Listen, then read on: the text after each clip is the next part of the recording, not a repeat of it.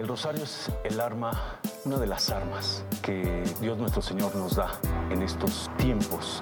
Es la mejor arma contra el demonio y contra las tentaciones. Se llama rosario. Y finalmente les quiero dar un consejo. Nunca dejen el rosario. Nunca dejen el rosario. Recen el rosario. ¿Cómo están queridos amigos? Una vez más les quiero compartir una reflexión con respecto al Santo Rosario.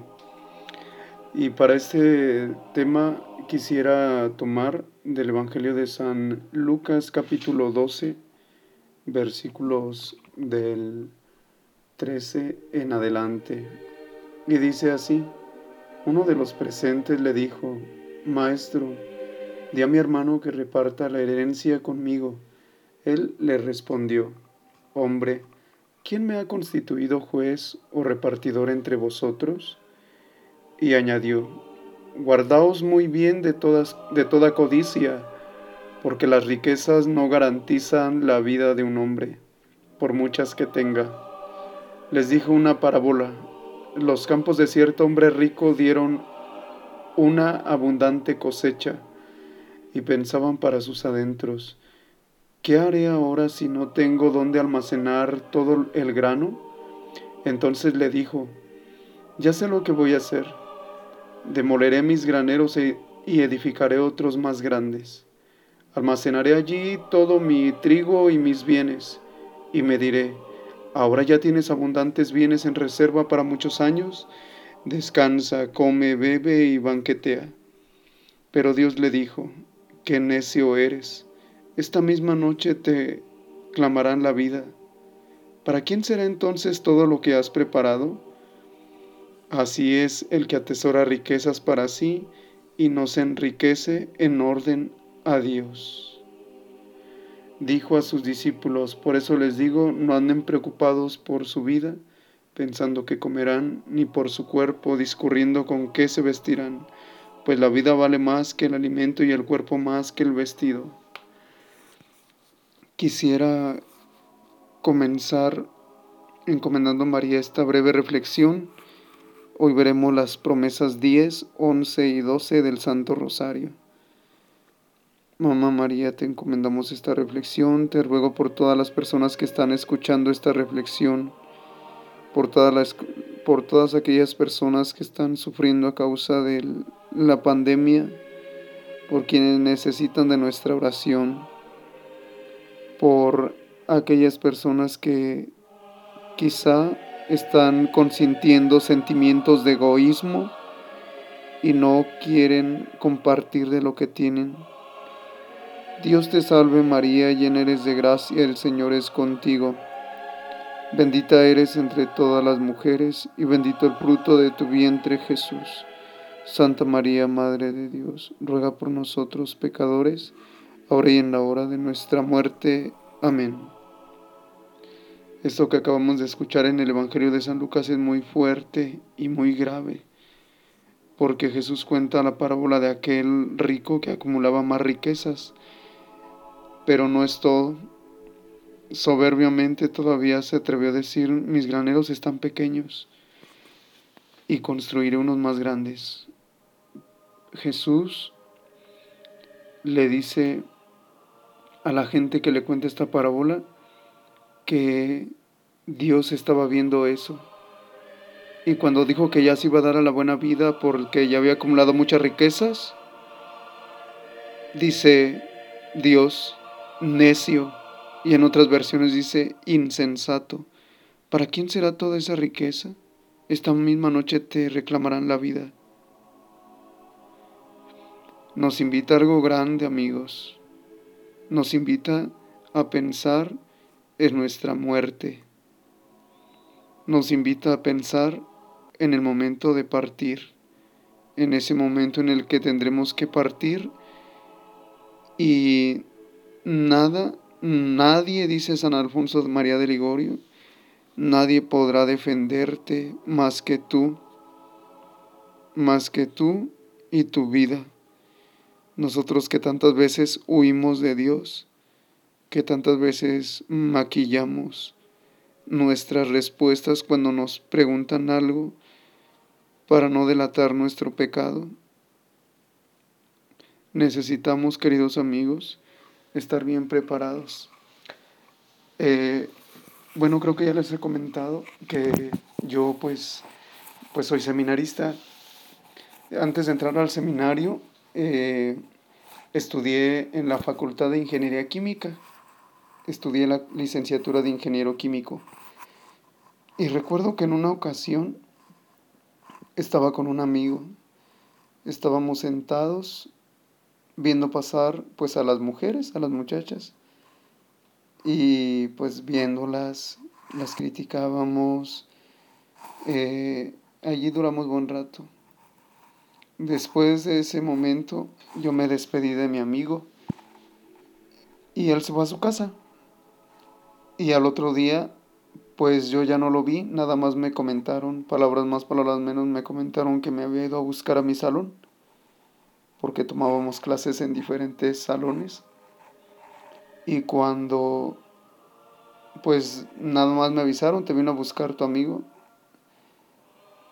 Ese día ya no fue a clases él. Y al siguiente día llegó corriendo una amiga llorando y me dijo, Homero, se accidentó, se accidentó tu amigo y murió. Y cuando lo vi en la caja, recuerdo que por primera vez reflexioné, dije, pues así se acaba todo. ¿Cómo se acaba la vida tan rápido, hermanos? Unos días antes estábamos platicando de cómo lo íbamos a hacer, que dónde había trabajo, en qué estado era donde más había trabajo para los ingenieros químicos, eh, dónde se podía ganar más.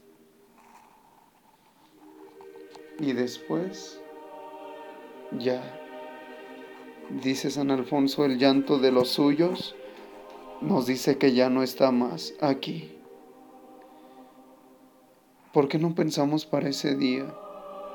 Pensamos para acumular riquezas aquí, para vivir cómodamente, que no está mal en cierto modo, el mismo San Pablo dice, el que no trabaja, que no coma. Pero si analizas, sal a las calles y verás a la gente que camina y si le preguntas, ¿estás preparado para morir? ¿Qué te contestará? Muchos dicen que eso es, eso es algo que no vale la pena pensar, que hay que disfrutar. En una ocasión decía un magnate de esos que poseen muchísimos millones de dólares, que aquí gana, en esta vida gana el que muere con más juguetes, refiriéndose a las riquezas. Y ese es un engaño del demonio. Recordemos que el demonio, dice Jesús, es el príncipe de este mundo y quiere que adores su reino, que adores el lugar donde él habita. Ahora pasando, esa es una introducción, ahora pasando a las promesas, ¿por qué les explico esto de la muerte? Porque en una de las promesas, la número 10, dice así. María le dice al beato Álano de la Rupe, quiero que todos los que rezan mi rosario, tengan en vida y en muerte la luz y la plenitud de la gracia y sean partícipes de los méritos de, de los bienaventurados. Queridos amigos, hay un varón que nos enseñó que hay algo más aparte de este mundo, de esta tierra. Ese varón es verdadero hombre, pero también es verdadero Dios, y se llama Jesús, Jesús de Nazaret, el Hijo de María que vivió, históricamente está comprobado que murió en una cruz como un infame por nosotros. Y con su muerte nos ha hecho partícipes de todos sus méritos de redención, con la llamada kenosis, con el famoso abajamiento, es decir, se humilló hasta someterse incluso a la muerte y una muerte de cruz, dice Filipenses capítulo 2 versículos del 6 en adelante. Y ahora ya solo es cosa que nosotros nos adueñemos de eso que Él ya nos ganó. Y María nos presenta un modo fácil para eso, el rosario. Y por eso dice que quien medita la vida de su Hijo, es fácil que sea partícipe de los méritos de los bienaventurados, es decir, los que ya están en el cielo. Pues es la décima promesa. Ahora la promesa número once. Yo libro muy pronto del purgatorio a las almas devotas de mi rosario. Queridos amigos, si supiéramos qué tan terrible es el purgatorio, donde se purifican las almas que murieron en gracia, que murieron pues confesados, pero sin haber hecho la suficiente expiación de sus faltas aquí en la tierra y continuaron con los pecados veniales.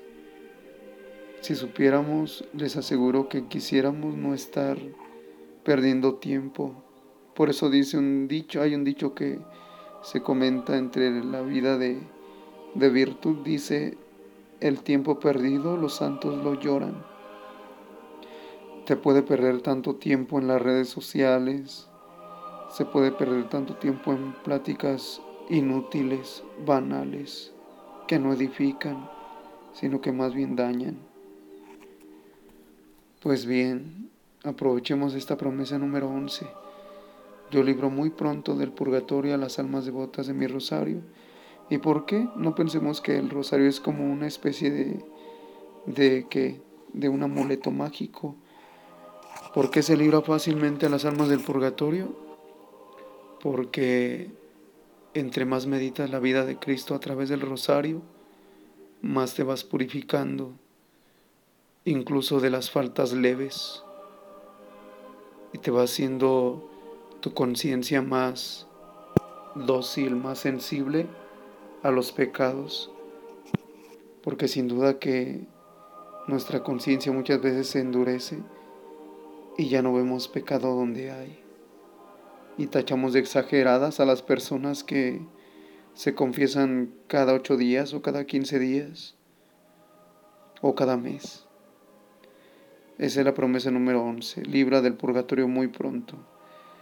La número doce dice así, los hijos verdaderos de mi rosario gozarán en el cielo de una singular gloria.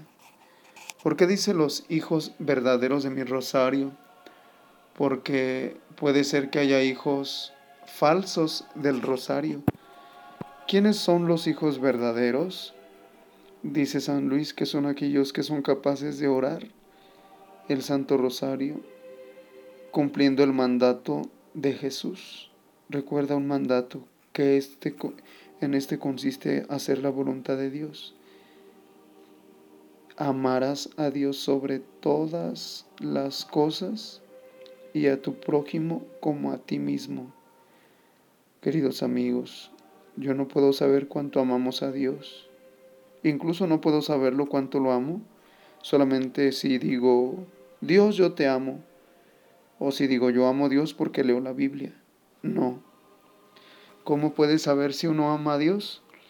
Amando lo palpable, es decir, amando al prójimo. No hay forma más grande de alcanzar la santidad que esa. Amando al prójimo, amando a los enemigos. ¿Es fácil esto? No, queridos amigos, pero el rosario nos va haciendo dóciles. Y eso es, eso es ser un hijo verdadero del rosario, amar al prójimo. Pidamos esa gracia, Señor, que me duelan los pecados de mi prójimo, que me duela que uno de ellos se pueda condenar, que me duela que veo a otros caer en pecado. No en lugar, en lugar de estarlos juzgando, criticando, pidamos esa gracia. Queridos amigos, estas son las promesas 10, 11 y 12. Que Dios los bendiga, paz y bien. Dios te salve María, llena eres de gracia, el Señor es contigo. Bendita eres entre todas las mujeres y bendito el fruto de tu vientre Jesús. Santa María, Madre de Dios, ruega por nosotros pecadores, ahora y en la hora de nuestra muerte. Amén. Paz y bien. Y un aviso, pues no olviden suscribirse al canal de YouTube Homero Nicanor. Comparte también los audios si consideras que alguien más puede, a alguien más le pueden servir, ¿verdad? Que Dios los bendiga.